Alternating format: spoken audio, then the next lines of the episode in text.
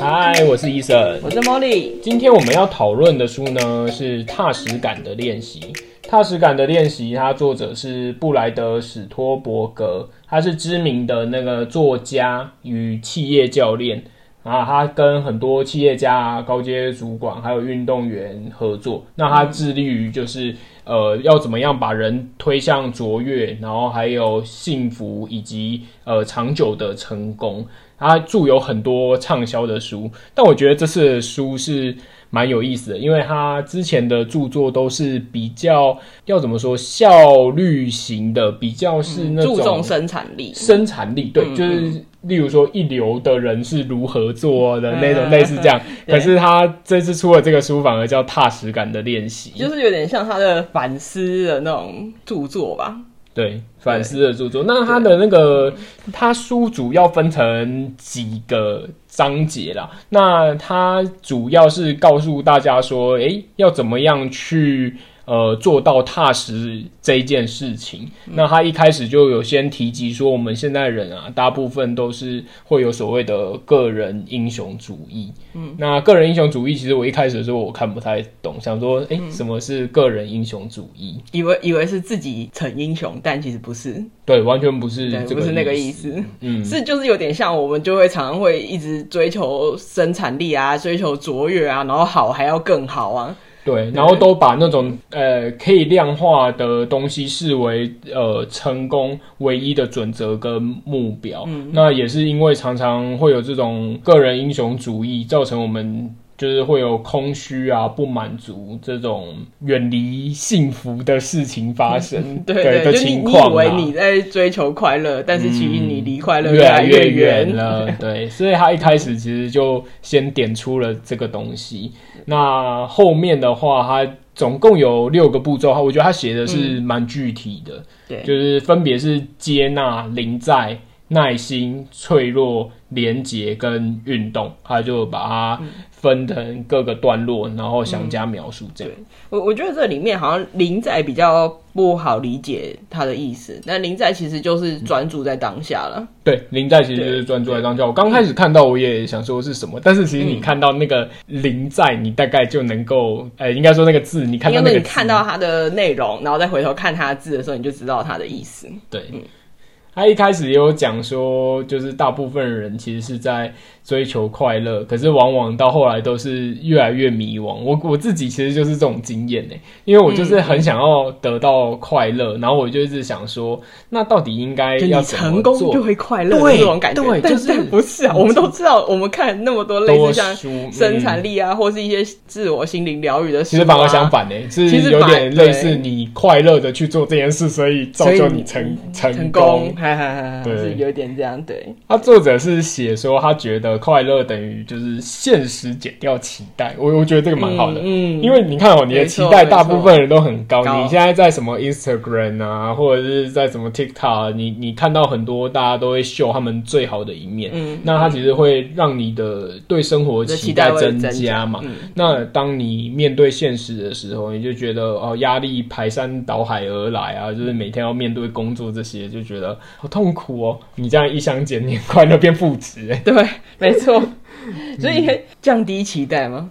降低也不是，呃，也可以这样讲啦。应该说不是降低期待，而是说作者他是用踏实这件事情，嗯、就是而不是那种很空泛的，就是想这个、嗯、想那个，因为那个往往都不符合现实，太不符合现实的状况啦。对，就像我们看到，就刚才医生讲，就是说在一些。呃，社群网站上看到大家生活非常美好的一面，但是你要想到他今天会分享出来，代表说那个是他的生活的一个亮点。嗯，对。但是很多，尤其是我觉得社群上好像就是比较不鼓励大家发一些生活比较痛苦的事情。嗯，对，除非你用一些一些像是喜剧的方式去表现嘛，不然你真的很难得看到。其实就是人不愿意面对自己的脆弱了。嗯，我我我觉得就像它里面。讲到有一些东西，你其实是嗯需要呃，应该这样讲，你需要讲出来的，嗯、但是你不想要让人家知道这是你的弱点，或是你现现在生活可能很苦，只让大家看到你好的一面。这个也是久了会生病啊，就是你的生活会过不踏实啊，应该这样讲。嗯嗯、这其实就有有合乎到他要讲那个第四点脆弱的部分。对，但是我我看到里面的内容有一点觉得蛮有趣的，他有研究统计哈，嗯、你实际上如果一年啊年年收是介于五到八万美元，如果换算台币的话，其实。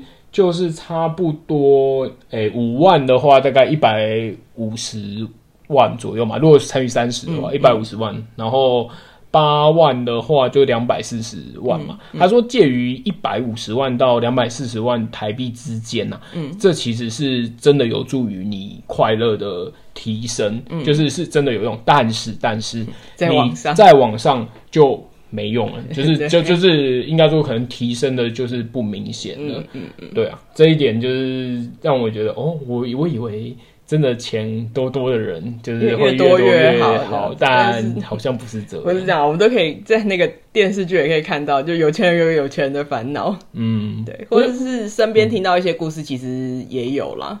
对啊，但是这个跟刚才讲说作者找到的这个数据，可能就是不是那么高度相关。但是有时候我们会忘记，就是那一些好像生活很优渥的人，也有他们的烦恼。我只是突然想到这一点，这样子。我在猜啦，那个一百五十万到两百四十万，应该是指说你平常生活，假设你不要买一些真的奢侈品，就一般你可能就可以不用看价钱左右，嗯、大概就是这个水准，大概就可以了。嗯嗯、我我觉得，所以他才会觉得说，哎、欸。就是五到八万美金一一年，大概就可以过得很 happy 这样子。嗯嗯嗯嗯。啊，作者一开始第一点，他是认为说你要先接纳现在你。我觉得很多人好像，我我觉得真的有时候就是不太能。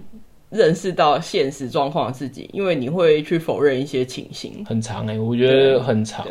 就像最近，我就举自己的例子好了，嗯，因为最近我去打网球，嗯、然后我就是遇到也是一些球友吧，那就教我就是打双打，但是可能我网球的技术上面不是这么的好，嗯、那打双打的时候就一直失分失分，我其实。很不能接受这样的自己，那我会做一件事情。呃，那刚刚我我们在讨在聊这本对录音之前有聊过，嗯、就是说其实可能是呃这个行为可能是在为自己找台阶下，就是我会一直跟另外一个球友就是说不好意思，就是跟他道歉。嗯嗯这件事情其实是你没有办法去接纳，现在你就是球技不好的你，我我个人是这样觉得，嗯嗯、然后你会觉得呃造成人家的困扰。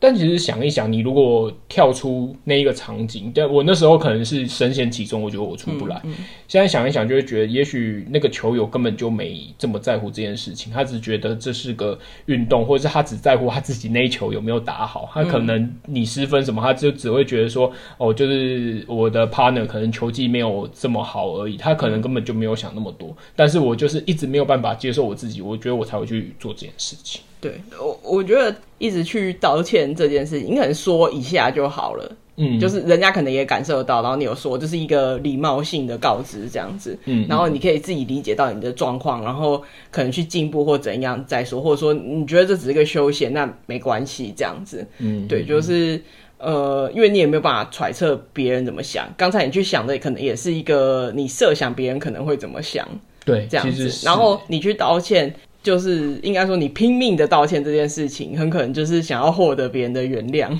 哦，对，对，对啊。那作者就有提供一些，嗯、我觉得蛮好的方式啦。他觉得你如果处在那个当下，你如果能够意识到，你第一个事情是先停下来，嗯，先停止，就是你会。想要冲动想去做的那个事情，嗯、然后先深呼吸。我觉得吸气吐气，它里面一直有讲到，就是三乘五呼吸法，嗯，就是有讲到三乘五呼吸法，还有冥想，我觉得都是一样的事情。嗯、它其实就是让你先静下来，静下来，然后先吸气吐气，然后把你的专注力先抓回来，不要一直深陷在那个里面。嗯、然后还有一个很重要的点，不要批判自己。对，我觉得不要批判自己，真的还蛮难办到的。你就会忍不住就会觉得哇，这里自己做不好，怎么那么差？但是后来我觉得从这个状况下你，你就是你要意识，这就很难改，但是你要想办法去意识到，然后在这个意识到的当下就停止批判自己。嗯，对啊，而且说真的，就像嗯，我们会觉得，就是如果你今天犯错了，嗯，那你的主管或者是可能前辈就是一直骂你，嗯，你会觉得这就很没用，你就觉得他是一个很烂的主管，是一个很烂的前辈，因为你需要的是怎么做才是对的。哦，对，在别人批判你的时候，你可以很明显感受到这件事情。那你在批判你自己的时候，你也要去想到这件事。其实你应该是要想怎么去改善这个问题。对，就是了解你是出什么错，然后去改善它，而不是一直在批评自己说怎么这件事没做好。很神奇哦，当这件事情发生在别人身上的时候，嗯、你你找得到关键，对，但是发生在自己身上的时候，你却找不到。我觉得他有他这本书比较好的点，就是他会给你一些明确的练习方式。嗯，对，像我们刚刚讲到的这个，他就可以透过冥想。那冥想，我想就简单的再说明一下，它其实就是你花个一开始可能花个五到十分钟，姿势其实并没有要求一定要怎么样了，不一定要盘腿就是静坐这样，不一定。那只是说把你的专注力就是集中在你的呼吸上面，然后看你的气压循环了到你哪一个器官哪个位置，你只要专注在上面就好。那这件事情其实并不像想象中的这么容易，很容易思绪就会跑掉。那、嗯、你就把它抓回来就好了，也不要过度的，就是批评自己说：“哎、欸，怎么那么简单的事情我办不到？车子过去我就要批评自己，不要啊，不要了。”对，没错。所以就会这个就连接到后面他讲零在啊，对零在的部分，嗯、我觉得他零在的部分也是讲到，尤其作者可能深受那个。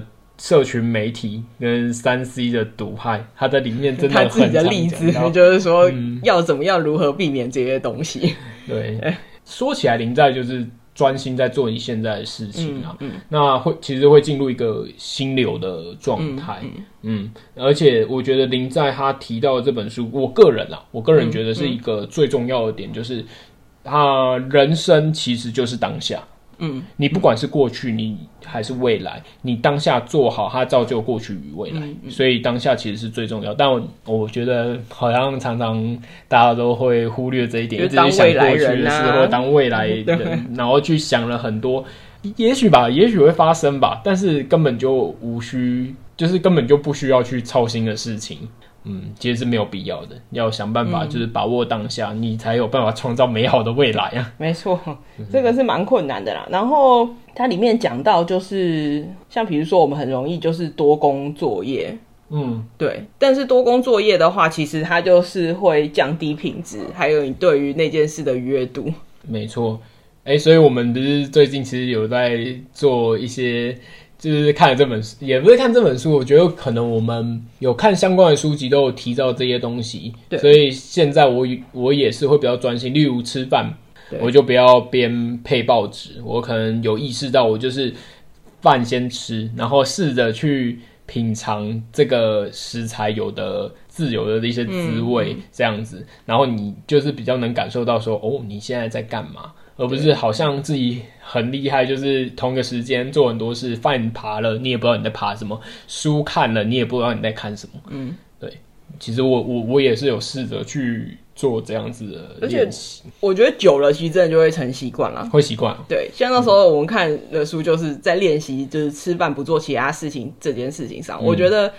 可能在公司吃午餐，然后或在家里吃晚餐，我觉得好像比较容易，还是会一边去做其他事，因为大家都这么做，你很容易就跟着做。嗯、但比如说吃早餐这件事，我是因为我的作息跟家人比较不一样，所以我吃早餐这件事是我自己在做。嗯嗯嗯，我真的就可以，就是我即便是今天休假日，我也是不做其他事，然后就专心吃早餐。嗯，就是他真的会就慢慢成为习惯。就是后面的就是作者有讲那个实践方法，他就说其实常常会反弹哦，因为你会又回到你最习惯的方式，你可能甚至你已经执行了可能半年或者十个月都有可能会再反弹。嗯，对啊，但是这件事情就是你就是有发现自己有反弹的状况，就要再抓回来。也不用批评自己啊，你就觉得说这就是人性就好。嗯、那他其实有给出一个呃比较具体的方式啊，就是说你要定出你专心的时间，你先定出来，嗯，然后再来就是你规划这段时间的要消除就是不必要的干扰，就好比吧，例如我去打球好了，我去打球这一段时间我可能我就不带手机，我自己啦，嗯、我自己、嗯、每个人的做的方法不一样。那我就不带手机，手机对我而言可能就是个干扰，可能你会检查电子邮件，你可能会看 Line 或是社群网站之类的，嗯嗯、那我就选择不带，这样子就比较能够办到就是所谓的临在，因为不会被打扰这样子。嗯，嗯然后接下来他讲那个耐心，我觉得耐心也是我们常常很容易忽略的一部分。那耐心最有趣的就是他他书里面有提到，他做一个诶、欸、叫做呃思考时间的测试，嗯，他那个思考时间的测试非常的病态，他就十五分钟把你丢在一个小房间里面，然后什么都没有，然后什么事都不能做，那只有。一个电极器在那边，正常人是不会拿电极器往自己身上电，但是那边就只有一个电极器，然后想不到十五分钟内有六十七 percent 的男生，二十五 percent 的女生，他竟然愿意被电击器电，而且是自己拿起来电自己。对，这这个测试就是证明了人真的非常怕无聊。其实我觉得你你要做这个。你去静坐就好了，你去冥想就好。我跟你讲，嗯、真的你会，因为它就是培养你的耐心啊。没错，对啊，对啊，就是刚才讲说类似像冥想这样子的事情，所以它其实就是一层一层就是接下来的啦。它、啊、那个真的很神奇，嗯、因为冥想其实是一件听起来很简单的事，但是你去做的时候，你会发现它难度之高。因为人真的很怕无聊，对，一个是这样，然后一个是我觉得因为社群的关系，还有我们现在通讯变得发达，所以我们的耐心都降低了。他有提到说，以前我们觉得你开网页大概呃可能两两三秒左右开起来是正常，但是随着现在是不是网络的速度越来越快，现在要马上五分之二秒，五分之二秒，不到一秒，哎，他就有提到这个，我就觉得哇，真的。是这个样子，然后他还有提到另外一个故事，是他那个儿子玩球的故事。我不知道你还记不记得，就是他儿子在，他就是他其实应该让他儿子去，嗯、他认为他应该让他儿子去发展，可是他就是忍不住要去教他儿子怎么做。对对，嗯、但那其实是你的欲望。这个东西说实在，我回到刚刚有一个快乐等于现实减期待这件事情。嗯你今天期待你儿子这样做，但你儿子没有这样做的时候，嗯、其实你的失落感会更大。对，他并不会让你快乐，而且这样做是不是就对儿子好？嗯、老实说，不尽然，不尽然。那只是你希望儿子去做你想要去做的事情，这样子。啊，然后第四点就提到脆弱。那脆弱，我刚刚也有讲，我是以那个社群呃网站的例子去讲，就是说大家展现好的一面嘛，那不愿意。呃，去展现自己不好的，当然这也是没有错，就是大家可能也不希望把自己的弱点给别人看。但作者有提到，就说这件事情其实非常重要，因为有的时候你是需要寻求帮忙的。他有举那个 NBA 球星的例子，嗯嗯、就是可能也是恐慌症发作吧。呃，就是厉害的人去表现他的脆弱，然后大家对这件事就会有共鸣，大家不会觉得说你就是一个弱者。没错，对。他好像也有人来找他聊这件事情，然后他就说：“哎、欸，可是我是一个有哦，对，作者有强迫症，刚刚忘记提，作者有强迫症，所以也有人，他也有在他的文章中最后发表说他有强迫症。他说：那你会觉得我因为我有强迫症，所以不够专业，不够那个吗？对啊，不会啊，所以我才来寻求你的帮忙，是吧？是吧？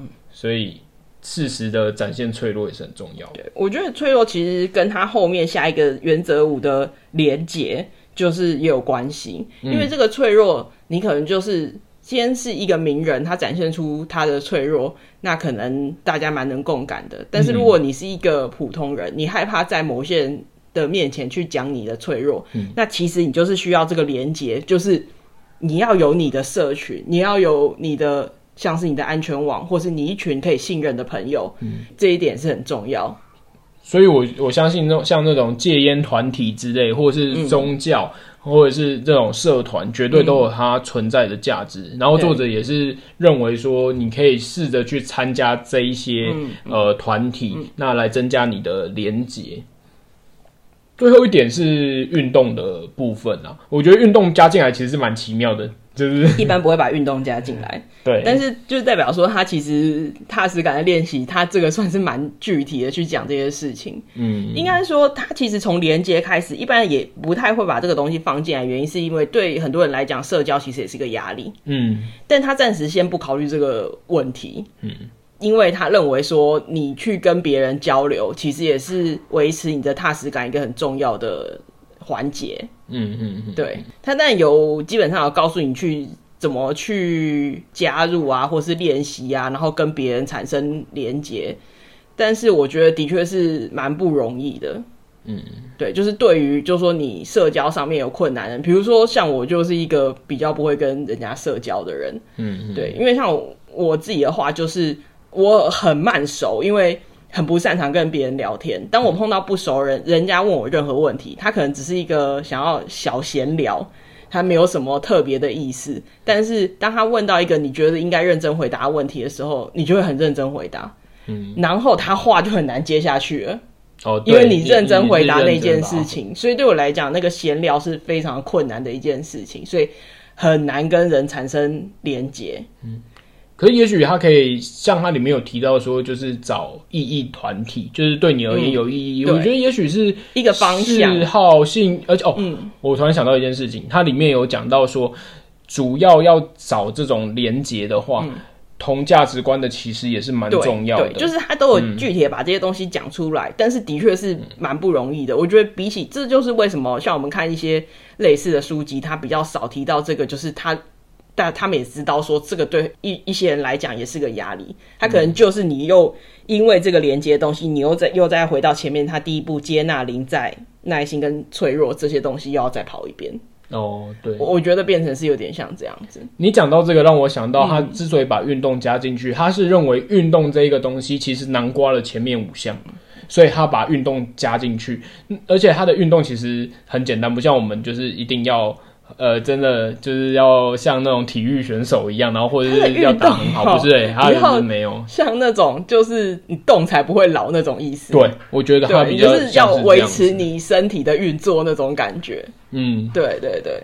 所以他所谓的那个运动啊，其实是例如你办公室起来走一走去装水，这种对他而言都算动。所以刚刚 Mori 他会讲说，他的那种其实是哦，都是动一动有益身体健康的动，而不是说你真的很认真的去运动，因为他觉得任何的动都有效，嗯、而且他还有提出一些就是数据方面去佐证。嗯我觉得他就是真的，我就想连结跟运动这件事，就这两件事情，算是在其他相关书里面比较不会看到的。然后连结我可以理解为什么比较少看到，运动这个的话，我算我觉得算是一个作者他，呃，我觉得他要针对，就是他提出这个踏实感的练习，他的练习的一环，就是跟人家不一样的地方这样子。嗯，因为呃，也不能说这件事情不重要，而是。这个事情通常在类似的书籍里面，我们不会看到，因为可能就会觉得这件事情，呃，它好可能就包含在前面这些原则里面了，所以它不会特别提。但是或许是这样子，作者认为说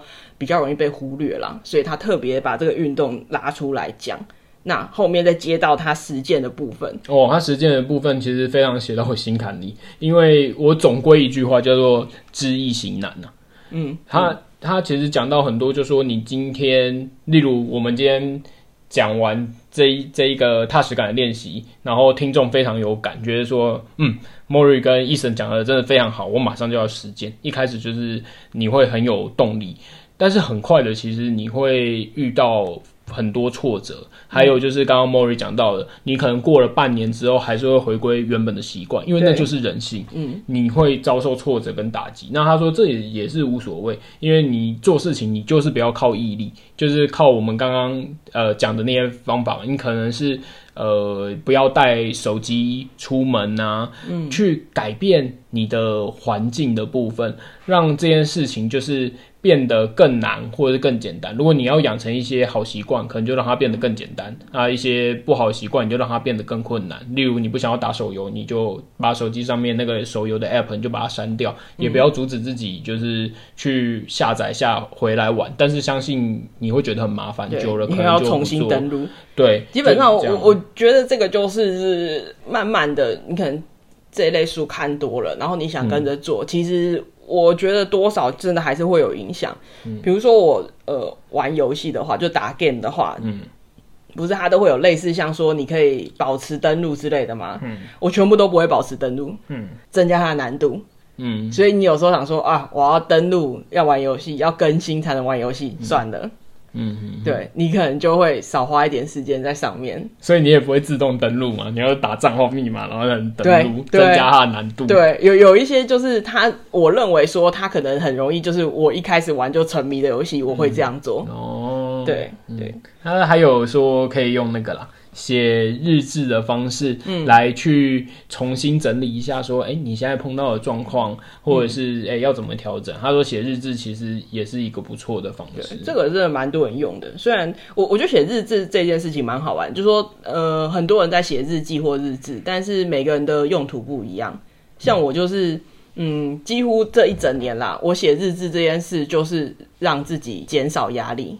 嗯，就是排解我一些焦虑感。嗯，我写日志的用途是这样，所以我通常是在一天的开始写，就是我起床吃完早餐之后再写日志。嗯，对，所以那像但是像那个就是踏实感的练习这本书里面讲的写日志，它可能就是你今天一整天的尾巴在写的东西。嗯去提醒你自己的状况，这样子。那前面有讲到那个耐心的部分啊，我觉得有一些东西是可以辅助的。嗯，像如果我要做那个高专注的工作的话，嗯，我就会用番茄钟。嗯，因为他书里面有讲到，就是在快达成的那一刻就停。嗯，这个其实蛮违反直觉的。但是讲到这个番茄钟的使用，我我觉得它就是。类似的想法啦，嗯，因为番茄钟就变成说，你定那二十五分钟，二十五分钟到了，你就停，就是要休息，嗯、就休息五分钟，两个小时以后，你就是休息半小时。嗯，我一开始也觉得，怎么有可能？就是我坐在兴头上的时候，你给我打断，要去叫我去休息，根本是不可能的任务。到时候再回来，我一定就要从头开始培养那个情绪。但是实际上，就是让自己慢慢习惯以后，发现其实很好。嗯，因为你很快又会回到进入那个状况，进入那个状况真的就是这样子。嗯、所以，当我要做一些就是高专注的工作的时候，我觉得番茄钟真的非常好用，而且你可以计算你的工作时数。嗯嗯，对啊。所以最后作者提到的一点是呃非常重要的。嗯，他认为说。呃，专注非结果，而是在过程。这是让我想到之前有一本书也有讲，就是我是一个会运动的人，而不是说我要运动要达到什么样程度的。嗯，我忘记是哪一本书了，但是就是一样的概念，他要你做的其实是持之以恒的去做某些事情，而不是说，哎，我都是目的性的。因为如果都是目的性的话，其实很难达到那个。满足你只会想要再去追求更高更高的目标。我觉得他想要表达是这样，就这样子的话，就会陷入他前面讲的个人英雄主义。主义对，就是又是在讲数量的那个部分嘛。看完这本书，大概有三个，我觉得对个人来讲算是比较重要的，要注意的，就是一个是专心，就是更专注的在工作上，然后确认你现在是要进进行的是什么，然后专注在上头。然后玩的时候也要认真玩啦，你要花时间去维系你的社交，就是你跟朋友会要好，或是有产生连结，不是说你就是交了朋友然后就放在那里。嗯，对，你要还是要跟对方产生连接这样子。嗯、那另外一个就是，当你在做一些事情的时候，刚才说要专注嘛，你可能就要先预先消除可能的干扰这样子。嗯，然后还有一点很重要，就是不要批判自己。我觉得我看这本书几个比较大的重点，就是不要批判自己，嗯、然后还有就是人生就是当下，注重过程而非结果。嗯嗯、我我觉得这本书给我得到最大的启示是这三个。好啦，那这次我们读书会就分享到这边喽。我是 Eason，我是 Molly，那我们就下次读书会再见喽，拜拜，拜拜。